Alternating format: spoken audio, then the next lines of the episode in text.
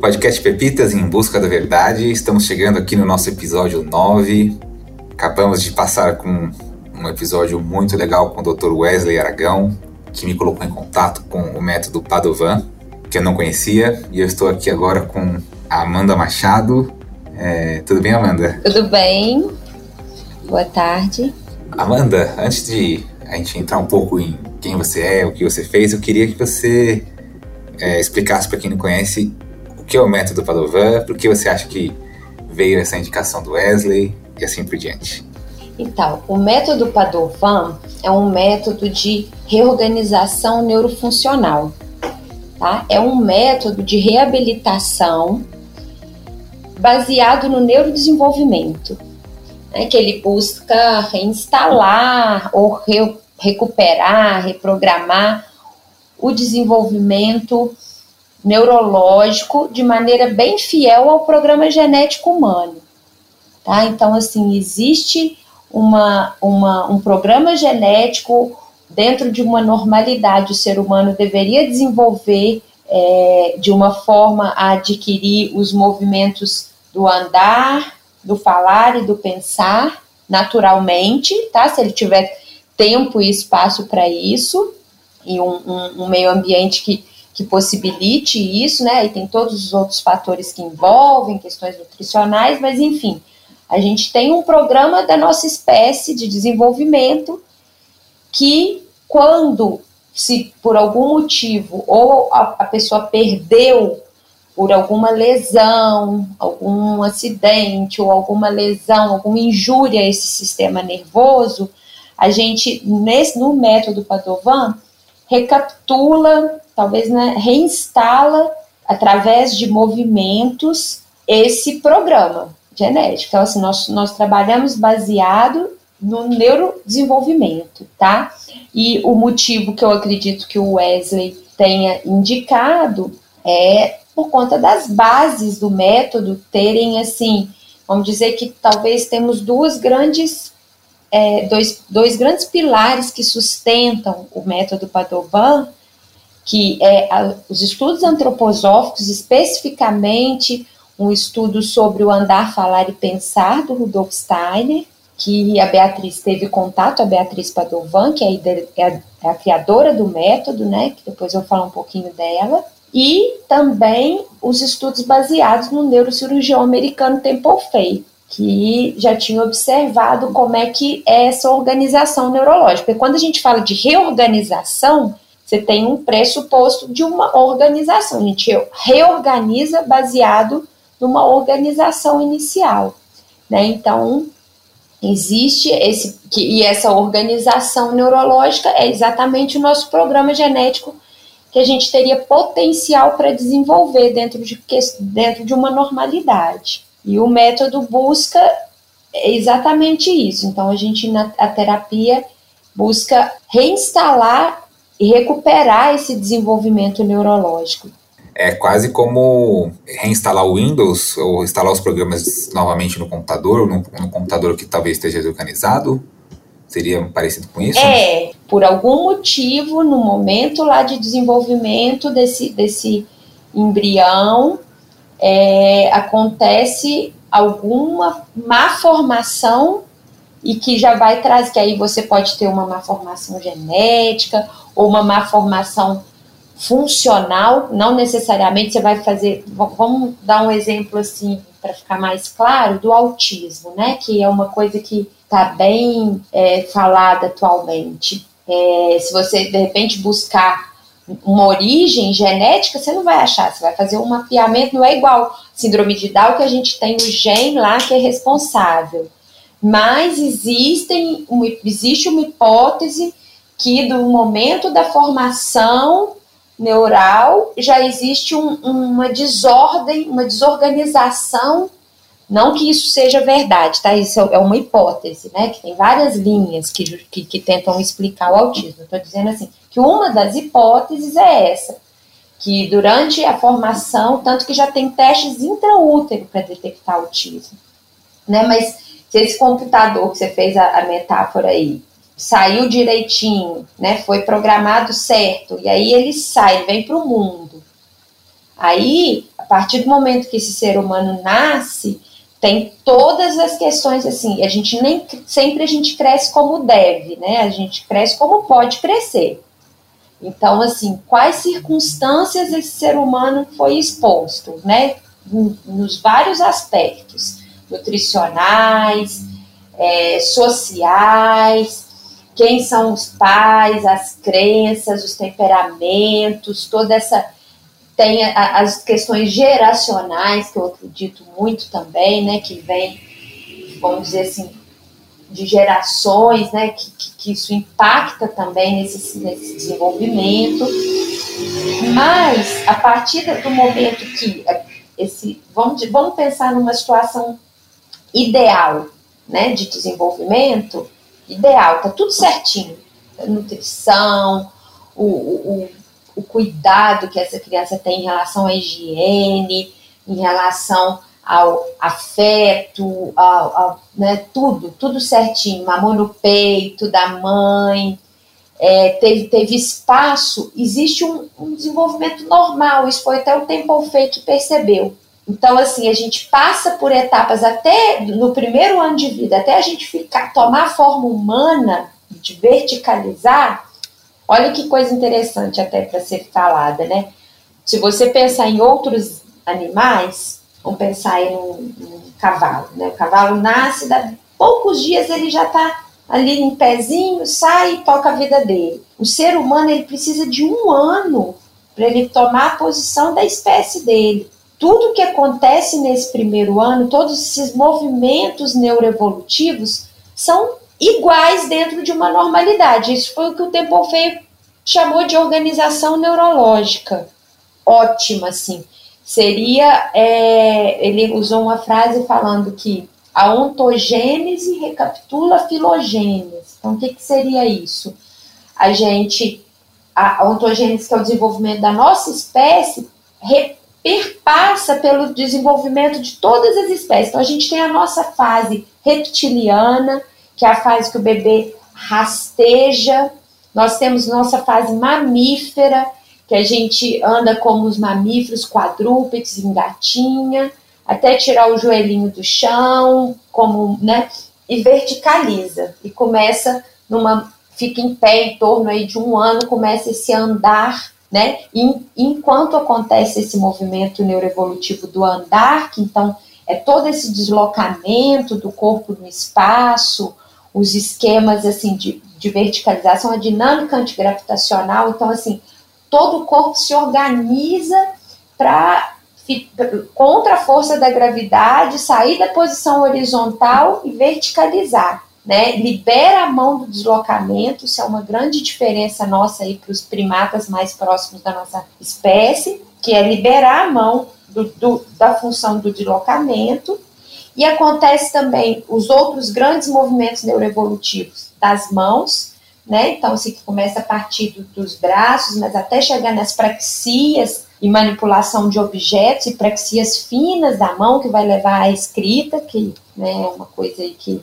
talvez daqui a pouco vai entrar em extinção, mas a ideia é a gente desenvolver na pinça, né, esse movimento de pinça, que também é um movimento específico da raça humana. Nesse, nesse grupo de movimentos neuroevolutivos também a gente tem os olhos, que passa por toda uma evolução, então essa capacidade toda de tridimensionalidade que o olho tem, que é um eixo de liberdade muito importante, né? é onde a criança vai primeiro conhecendo o mundo através da, dos olhos.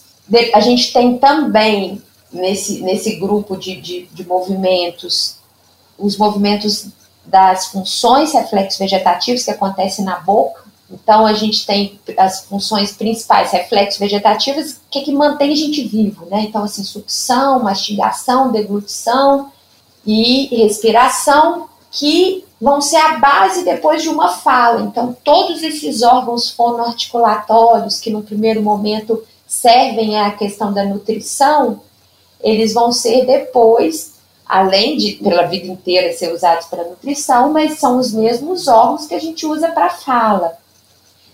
E temos também os movimentos neuroevolutivos do sistema nervoso autônomo, né, que é, né, divide aí em sistema simpático e parasimpático, que quer dizer muito da nossa quantidade e qualidade da nossa energia vital. Então a gente tem assim é, no início da vida aí uma muita energia vital, desse sistema nervoso autônomo pulsando no corpo inteiro e com o próprio desenvolvimento ele vai sendo acomodado em, regiões mais internas do corpo e com, com a vida vai, vai fluindo, né, vai passando, a gente vai ter uma tendência natural de perdendo a vitalidade e voltar para a posição horizontal, né? Olha que interessante, a gente, a gente nasce horizontal, né?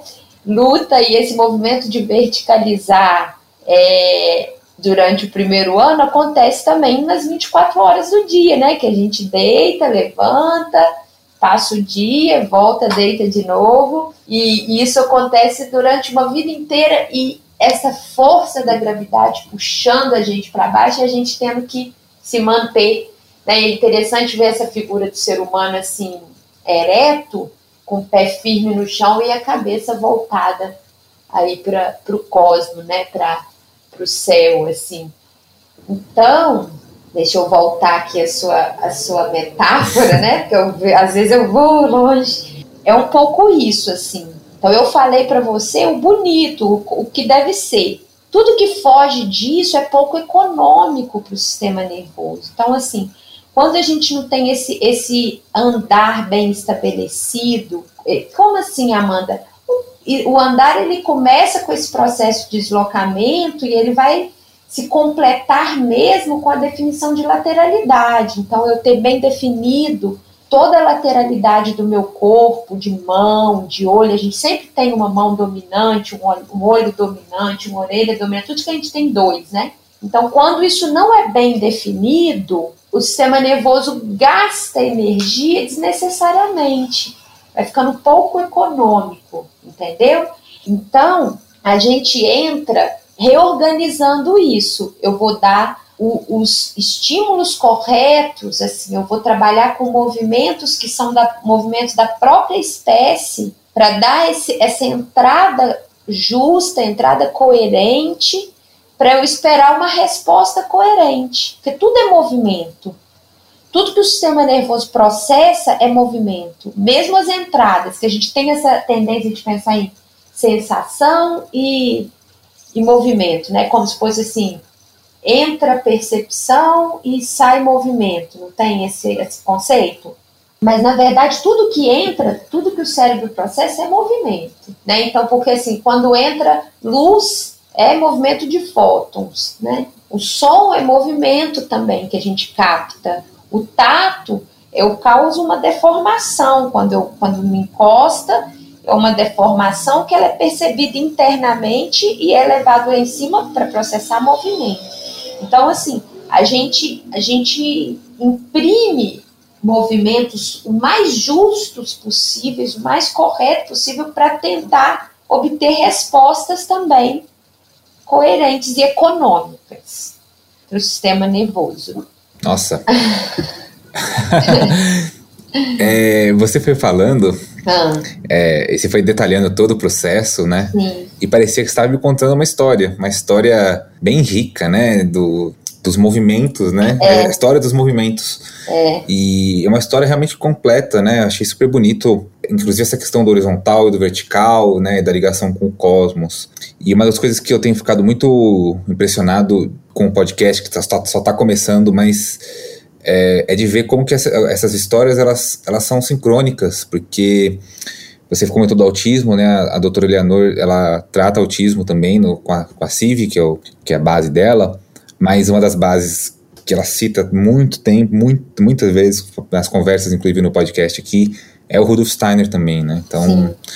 ela fala da, que, que muito provável o autismo sim está na, na é formado dentro do útero, é, no nosso desenvolvimento fetal e, bom, tem todo um, um trabalho também para tratar isso. Então, ela tem colhido muitos resultados, né? Isso é uma coisa que eu também fico pensando assim, independente de estar explicado ou não, se estamos encontrando métodos e terapias que colhem resultados positivos para a saúde, para o desenvolvimento da pessoa, incrível, né? Incrível. Então, muito legal você, você, você, dividir isso com a gente. É muito legal é... Essa, essa visão, é, você tocou aí no Rudolf Stein, é. é impressionante, assim, como ele está cada vez mais, assim, é mais atual essa visão dele, porque a medicina integrativa está trazendo agora essa necessidade de ver o ser humano como um todo. E ele já falava isso, né, desde nas palestras dele lá em 1900 e alguma coisa, e é, eu, assim, com outros estudos que eu tenho, se você for ver, estudar um pouco de física moderna, você vai falar, você vai ver, né, que o que está dentro está fora do micro e do macro, né? Então, assim, não tem como a gente repartir o ser humano. Né? Então, assim, o, o meu encantamento com o método Padovan é exatamente essa visão dessa continuidade desses processos do andar, falar e pensar, né? Então, assim, se eu não tenho essa estrutura inicial bem assentada que eu estava te falando anteriormente desse processo todo do deslocamento que vai construir um eixo firme é a partir de um eixo firme que eu vou ter liberdade das estruturas é, né, da periferia. Então, assim, se eu não tenho equilíbrio, e, e, eu não, e é interessante que esse equilíbrio, que primeiramente é físico, ele vai se transmutar em equilíbrio emocional e psíquico lá na frente. Né? Então, tem estudos objetivos hoje que mostram que é, uma criança que ela não, é, não tem equilíbrio físico, a chance dela desenvolver psicose, desenvolver outros desequilíbrios emocionais é muito grande. Olha que coisa interessante, né? Então, assim, porque não tem como desligar uma coisa. Então, assim, você quer, quando a gente quer atingir, então, o que, que é o, o grande X, assim, o grande pulo do gato que a Beatriz percebeu na, nas observações dela, foi essa, assim, de, ela tem uma frase que ela, que ela usava muito, para primeiro para ficar claro, eu não tive o prazer de ser aluna direta, discípula direta dela, eu fui aluna das alunas dela, né? Mas as, todas as minhas professoras são muito fiéis, assim, às falas, né? Usam sempre, e a Beatriz sempre falava assim, que a gente tem que regar a raiz, né? Se eu quero, assim, uma... Então, esse processo do andar, falar e pensar, se eu não tenho uma estrutura física que ancore esse corpo, não tenho esse corpo bem definido, eu estou gastando tanta energia para o que precisava ser automático que eu não libero o pensamento para abstração. Ou então, não é que eu não liberar, você fala, ah, então uma pessoa muito desorganizada, é, né, sem, sem, sem noção de organização temporal e tudo, ele nunca vai desenvolver intelectualmente. Não é isso que eu estou dizendo. Estou dizendo que ele vai gastar muito mais energia do que ele precisava gastar. E que se ele fosse mais organizado no esquema corporal, talvez ele fosse mais brilhante ainda na, nas questões do, do, pensamento. Esse pensamento fluiria, iria voar mais ainda, né? Mas então, voltando a, a, a falar dela, que eu acho fundamental a gente falar da, um pouquinho da biografia dela, a Beatriz, ela nasceu na, no sertão da Bahia, né, em Santana do Brejo. Acho interessante demais falar um pouquinho desse iníciozinho da vida, que ela morou com a avó, ela, era, ela tinha vários irmãos, e é comum é, lá nesse, nesses lugares do interior lá da Bahia, a avó escolheu um, um neto para criar, e ela foi escolhida, foi criada por essa avó, que era professora, e, é, e a avó dela dava tinha, dava um tipo de atividade para ela fazer que eu, quando eu fiquei sabendo, eu achei super interessante. A avó dela pedia para ela ficar observando os fenômenos da natureza e descrever com o maior de, número de detalhes possíveis. Então ela falava assim, ó, quero que você fique sentada aí horas observando como é que o João de Barro faz a sua casinha. É, como é que o, a vaca cuida do bezerro. Ela ficar observando o, os fenômenos da natureza, né? Porque tem tem uma, uma outra frase que ela usa muito, nos, que ela usava muito nos cursos dela, é que quem segue o que a sábia natureza ensina tem menos chance de errar. Né? Então essa que é a nossa proposta, é seguir realmente o, o, padrão genético, que é o que, que nos foi enviado, né, assim, de graça, né, na própria natureza humana. Então, ela, ela, voltando aí à biografia dela, ela foi criada por essa avó, com 11 anos de idade ela teve uma situação de saúde que respiratória, parece que foi tuberculose, e foi para ser tratada em Campos de Jordão e ficou dos 11 aos 18 anos sendo cuidada por padres e freiras lá em, longe da família, lá em Campos de Jordão. É, então ela teve toda essa educação passada por eles e ela, bem isoladinha lá. Com certeza pode ter sido sofrido, porque era muito nova, ter ficado distante da família, né? Eu até falo que parece que, que essas pérolas, assim, da mesma forma que a ostra, né, sofre um monte de incômodo aí para produzir a pérola, parece que o sofrimento faz com que a pessoa, sei lá, produza coisas maravilhosas, né? Igual ela teve essa iluminação de fazer o método Padova. Aí lá em Campos de Jordão, ela lá mesmo ela já conheceu que o Arnaldo, que depois é o, virou o marido dela, mudou para São Paulo, onde né, terminou os estudos básicos dela em São Paulo. E ela já com essa visão assim diferente, de, de não queria que as, aí casou, né, teve filhas, uma das filhas é a Sônia Padovan, que uma pessoa fantástica, minha amiga, e, e hoje, assim, que vamos dizer, sucessora direta aí da Beatriz, né, que toca aí a empresa e ministra cursos no Brasil, no Brasil e em 14 países, tem mais, né? O Padovan está presente em vários países. E ela, quando a Beatriz teve as crianças, ela já pensou em colocá-los numa escola diferente. Ela não queria um ensino tradicional, ela queria já uma escola tivesse uma visão diferente. E buscou é, a escola Waldorf, foi aonde ela começou a ter contato com a antroposofia, porque a escola Waldorf vem dessa linha antroposófica. E sendo é, com as filhas estudando, ela foi, resolveu fazer pedagogia, fez pedagogia, foi convidada pelo pessoal lá da escola para ser professora Waldorf. E aí que foi assim, ela observando, que vem um pouco do, da, da, de onde vem o método ela observando uns alunos dela que tinham dificuldade com leitura e escrita, mas não eram, não tinham outras dificuldades, como, por exemplo, matemática, nada, eles não tinham déficits cognitivos, eles tinham é como se fosse uma dislexia, tá? Dificuldade específica com leitura e escrita. E ela começou a observar nas aulas de educação física esses meninos e percebia que eles tinham dificuldades também com coordenação motora, que eles tinham dificuldades corporais, né? Nessa época, ela também resolveu fazer faculdade de fonoaudiologia para buscar solução para esses, esses casos. Na, fez faculdade de fonoaudiologia na, na USP. Não encontrou na faculdade de fono as respostas que ela buscava. Assim, ela não achou satisfatório as propostas que tinham para esses casos. E aí foi quando ela teve contato tanto com o estudo do Temple Fay, que eu já te expliquei bastante no início, da, da organização neurológica, quanto o, essa palestra proferida pelo Rudolf Steiner do Andar, Falar e Pensar. Né? Então, falando exatamente dessa, desses, dessa continuidade, dessa interdependência desses processos.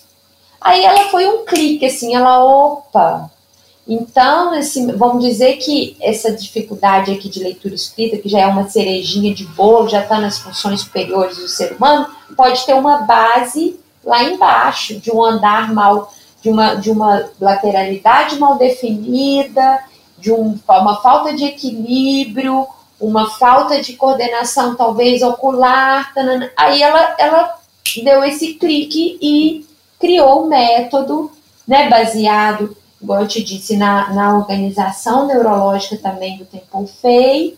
Ela acrescentou de uma forma muito bonita, né, muito amorosa, o ritmo e a poesia. Então, tudo que a gente, toda a terapia nossa, ela é feita com o ritmo e com uma poesia aí também para dar o ritmo, né, para os movimentos e também para ser como, vamos dizer assim, um alimento anímico, um alimento para a alma, né? Assim, a gente busca os versos que faz sentido para cada caso e com um ritmo necessário também para imprimir um movimento fluido. Então, assim que surgiu, né, o, o Padovan.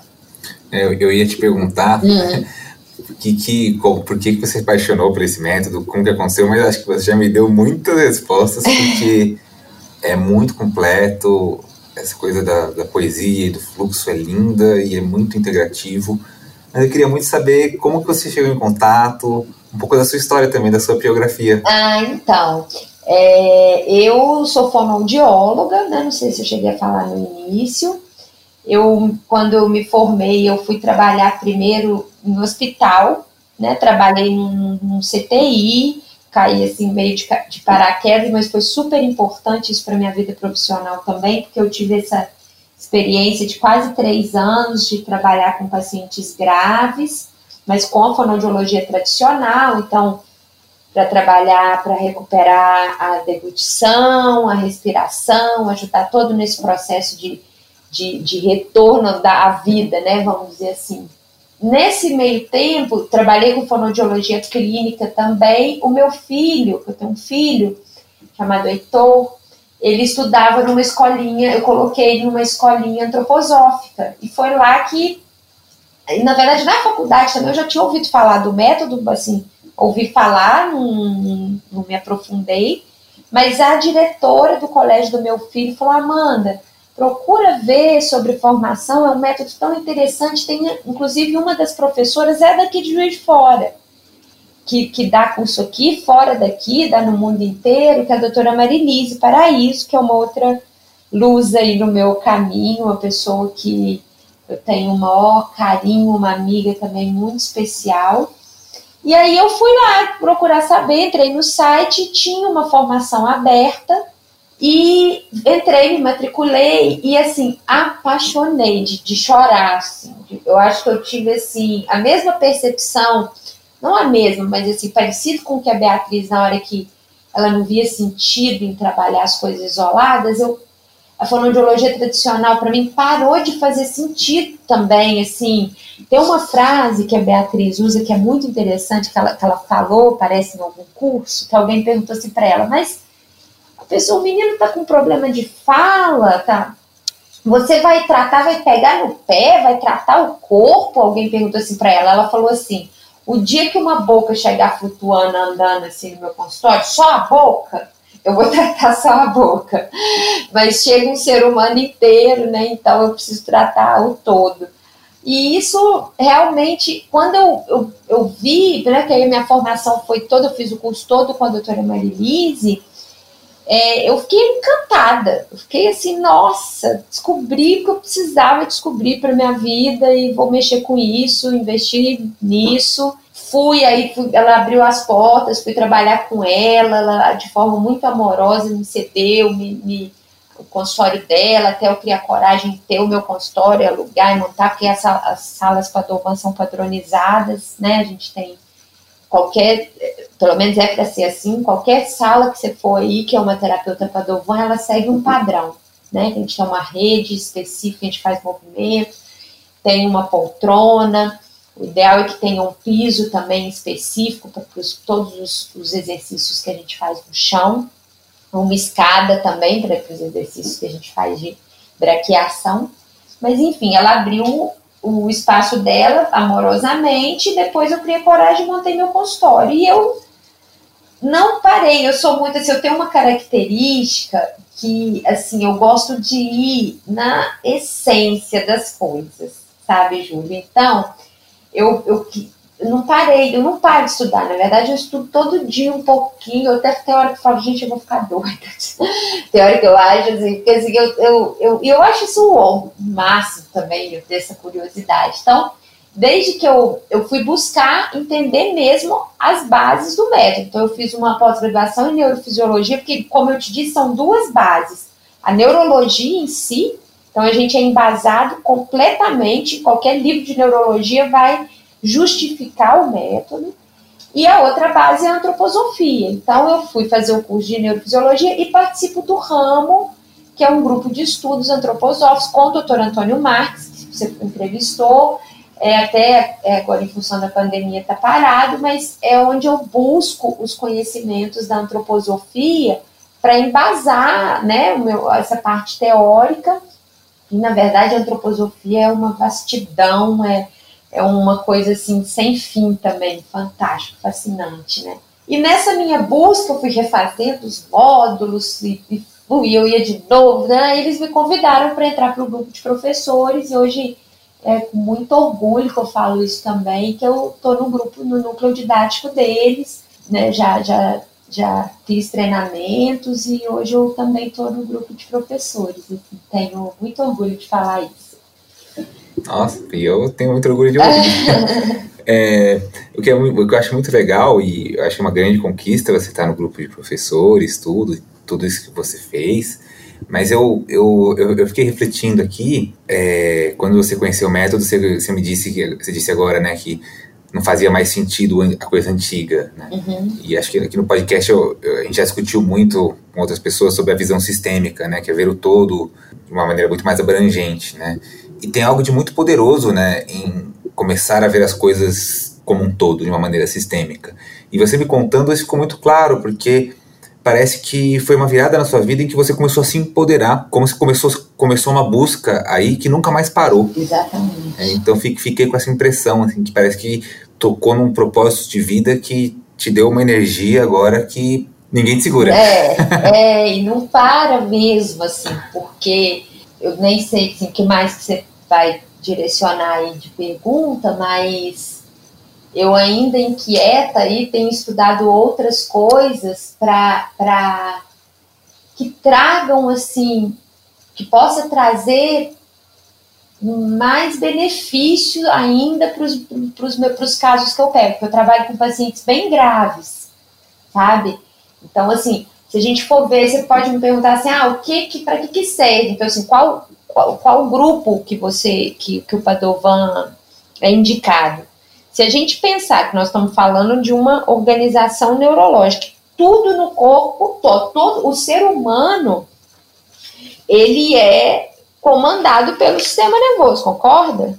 Né? Então, assim, se a gente pensar nas funções do sistema nervoso, a gente pode pensar que é um mediador de todas as informações que entram da maneira mais inconsciente para a maneira mais consciente, em todas as funções motoras, todo tipo de motricidade de, das micro para as macromotricidades, as funções sensoriais, então, assim, entrada com, de, de informações também que entra consciente ou inconsciente, as funções superiores de cognição, linguagem, cálculos, funções de vitalidade, manutenção da vida, homeostase, equilíbrio entre gasto e recuperação, funções psíquicas, emocionais, tudo isso está relacionado ao sistema nervoso. Então, a gente trata, isso até, a gente até fica um pouco incomodada de falar que a gente trata tudo, mas é um pouco de tudo mesmo, sabe? Então, assim. Eu imaginei. Né? Porque, assim, desde as das, das, das desordens básicas de movimento até até desordens psíquicas e emocionais. Lógico que, que assim, é, raramente alguém me procura, alguém procura pelo Padovan porque está com uma depressão, por exemplo. Mas se um paciente com depressão procurar que a gente vai fazer com que ele melhore em relação a ele mesmo, eu não tenho dúvida. Que a gente vai trazer mais vitalidade, mais pulso, eu não tenho dúvida.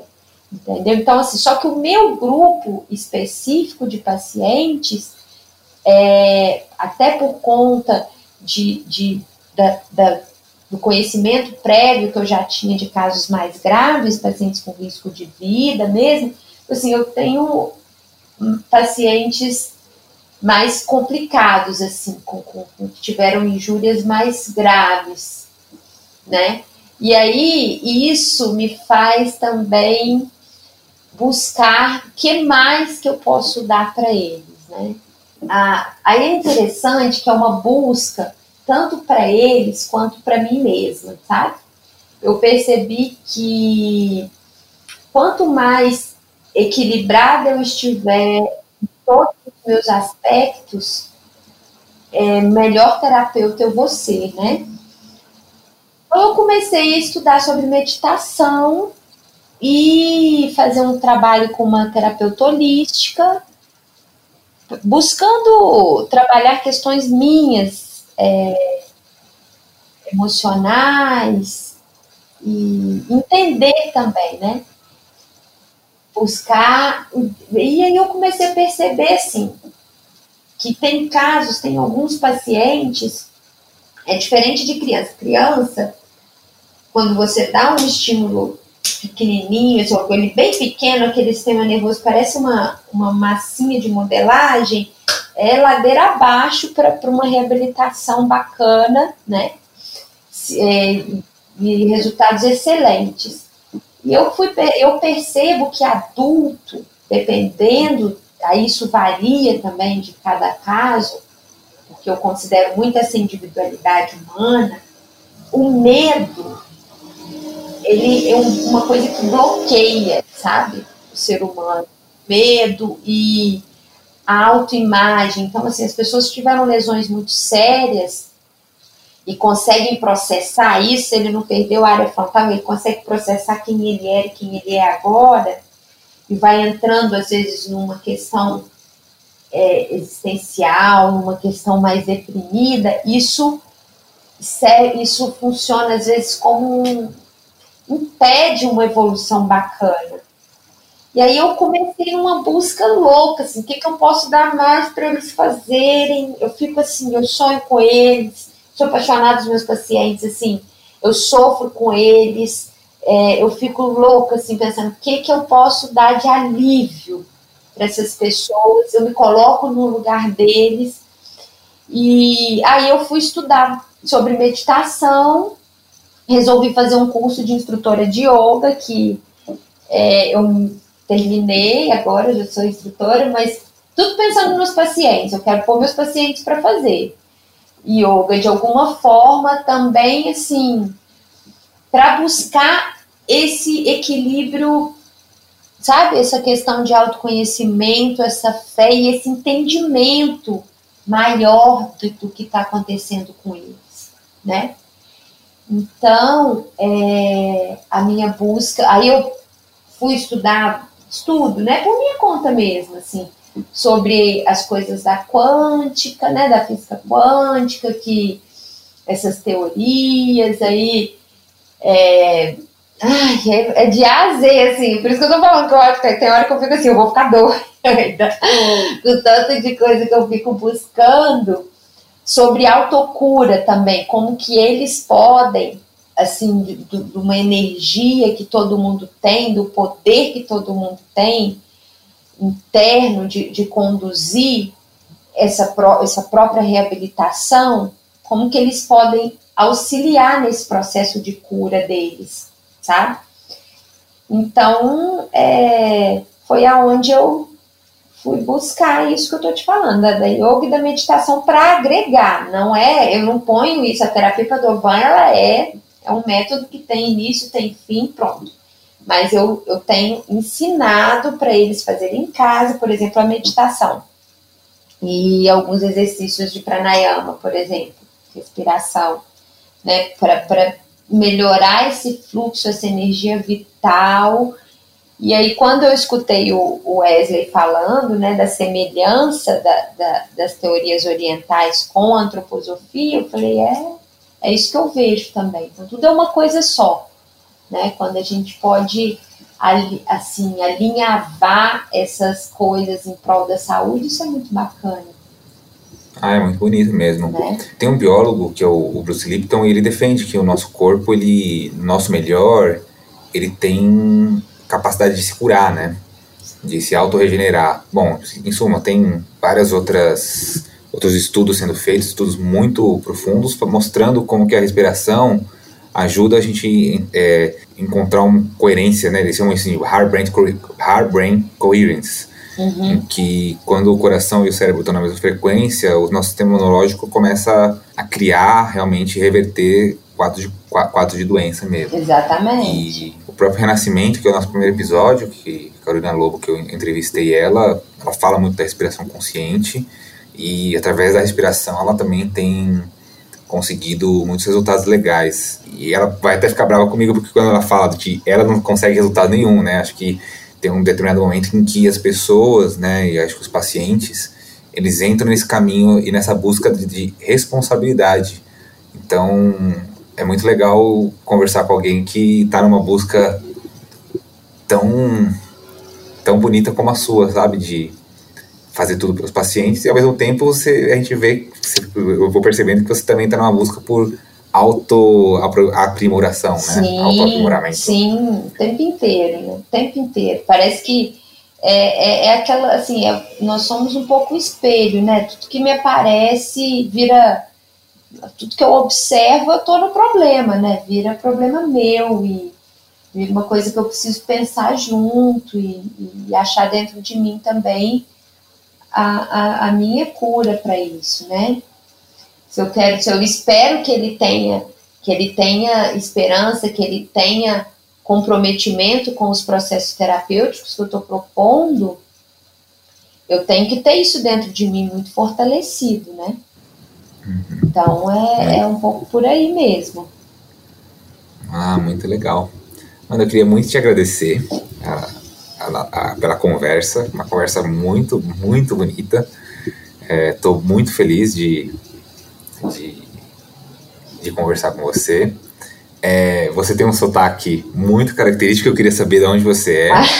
até porque, às vezes, é, quem, quem estiver escutando pode, pode querer ser atendido por você. Então, isso. E, honrando a tradição do podcast, queria também que você me indicasse alguém para o próximo episódio. Ah, sim. Então, primeiro dizer que a recíproca é verdadeira, estou muito feliz, foi super gostosa essa conversa, estou super à vontade. Quem sabe um dia te conhecer pessoalmente, né? Fiquei muito bacana mesmo, me deixou muito à vontade e, e eu tenho um prazer enorme de falar sobre o que eu faço, porque eu tenho um amor muito grande pelo que eu faço. Então, assim, agradecer esse espaço, né? Agradecer a confiança da equipe, da família Padovan em ter me, me indicado, né, para falar, porque isso é uma honra para mim. E eu acho interessante as pessoas falarem do meu sotaque, né? Porque a gente nunca percebe o sotaque que a gente tem. E eu sou é, nascida em São José dos Campos, em São Paulo, mas eu sou mineira, né? Porque eu fui criada, só nasci, morei até três anos de idade e vim para Lima Duarte, que é uma cidadezinha aqui do interior de Minas, perto de Juiz de Fora, que é onde eu moro atualmente. E aí eu acho que o meu sotaque é daqui, né? Dessa região aqui da Zona da Mata Mineira porque quando eu já é até engraçado que eu fui morar em 2001 em São José dos Campos e aí eu entrava na sala o pessoal falava assim ah um cheirinho de pão de queijo que não sei o que eles me chamavam de mineirinho então assim eu só nasci né eu acho que não sei se é sotaque de mineiro o que que é porque o, o, o sotaque do, do Belo Horizontino é um pouco diferente do meu também eu acho que é mais carregado ainda no mineirês né mas eu acho engraçado que todo mundo fala que eu tenho sotaque. Eu não percebo isso, lógico, né? Mas dizer isso, que eu te agradecer o espaço. E sobre a indicação, eu vou indicar aqui o Shanti Maia, que é um mestre para mim, assim, eu posso não ser aí uma discípula tão disciplinada, né, na yoga, porque é uma coisa que eu estou entrando, né, é, agora, não e ele é uma pessoa que eu gostaria de indicar, porque eu acho que faz. É, como, como eu já disse antes, né, quando o Wesley falou dessa, dessa coisa paralela né, da, da antroposofia com a, as, as pensamento oriental, ele, aí eu falei, nossa, aí que me veio esse clique de indicá-lo, porque ele é uma pessoa que faz um trabalho muito bacana, um estudioso, um yogi, e para mim é um grande mestre e vai ser um prazer ouvi-lo falar aí no seu programa.